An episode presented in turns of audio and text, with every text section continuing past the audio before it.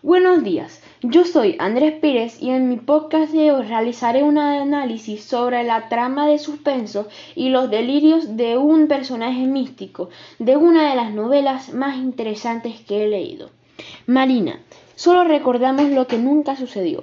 El autor Carlos Ruiz Zafón nos invita a recorrer las viejas calles de Barcelona, España, para presentarnos una obra muy bien escrita, donde la amistad y el misterio se combinan para atrapar al lector en una historia llena de aventura.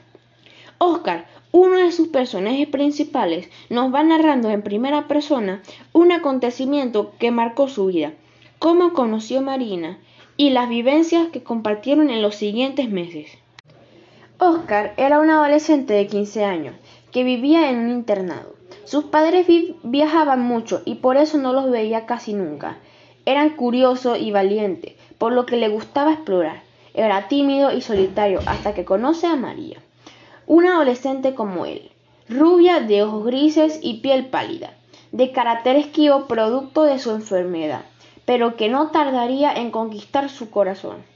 La Barcelona España de 1979 es el escenario de esta obra, donde abundan los callejones oscuros y peligrosos, los rincones misteriosos y las construcciones viejas y gastadas. Dentro de estos espacios destaca el caserón donde vivía Marina y su padre, una mansión afectada por el paso del tiempo, sin luz eléctrica, con su jardín descuidado y una gran reja de metal. El internado donde vivía Oscar, una gran construcción de altos torreones. El cementerio y el invernadero, donde se inicia la trama de suspenso, alrededor de la cual giran los personajes. La figura más emblemática de esta trama, Mijael Kolbening, un experto en la creación de prótesis médica, nació en Praga, fue testigo de la muerte de su hermano gemelo cuando apenas era un niño, producto de una enfermedad degenerativa de los huesos y de su madre a causa de tifus cuando él tenía siete años. Solo y abandonado encontró la bondad en el doctor Antonín Kolbenik, quien lo creía como un hijo. Al morir el doctor, Mijael llegó a España donde pronto se hizo famoso por sus conocimientos médicos. Así como fue reconocido por todo, fue olvidado por muchos, gracias a la sospecha de malversación en la compañía Velo Granel, donde era socio, lo que lo llevó a la ruina y a una investigación policial. Mijael fue un hombre carismático y, siniestro al mismo tiempo se obsesionó con la idea de retar a la muerte y compensar en las personas las carencias que la naturaleza les había otorgado. Así empezó a practicar con cadáveres y a convertirlos en marionetas articuladas, entre piel, huesos, madera y prótesis. Comenzaron a afrontar sus delirios, delirios que no lo convirtieron en una persona diferente, más bien era un monstruo. Ahora, Mijael enfrentaba otro problema, la enfermedad con que había nacido su hermano.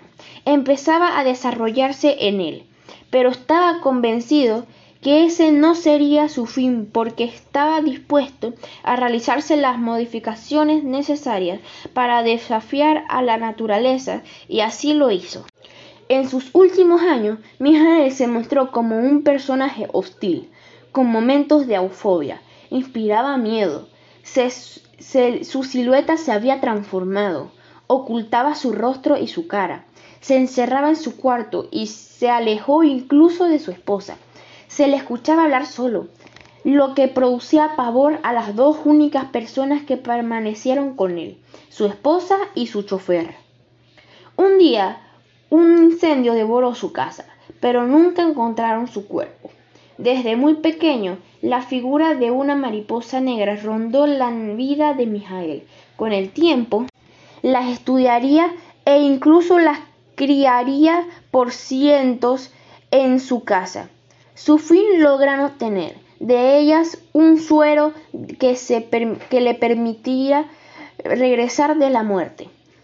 El simbolismo que representa una mariposa, que supone el paso del ser una fea criatura para luego convertirse en, una, en otra bella y renovada, fue lo que lo inspiró a usar esa analogía en su beneficio personal.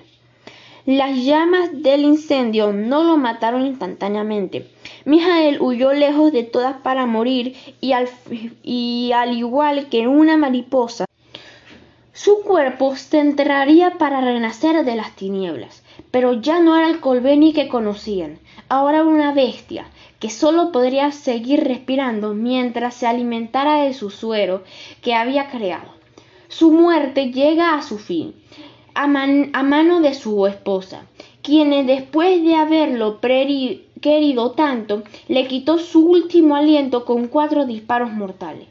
El enigma que suponía la historia de Mijael Kolbenit fue el hilo conductor de esta novela y es lo que le lleva a sus protagonistas, Oscar y Marina, a convertirse en una especie de detective, quienes luego de conocer a los diferentes personajes, afrontar con valentía e indagar en sus vidas situaciones peligrosas y asumir sus propias carencias personales, lograron descubrir la verdad. Gracias por su atención y nos vemos en otro podcast.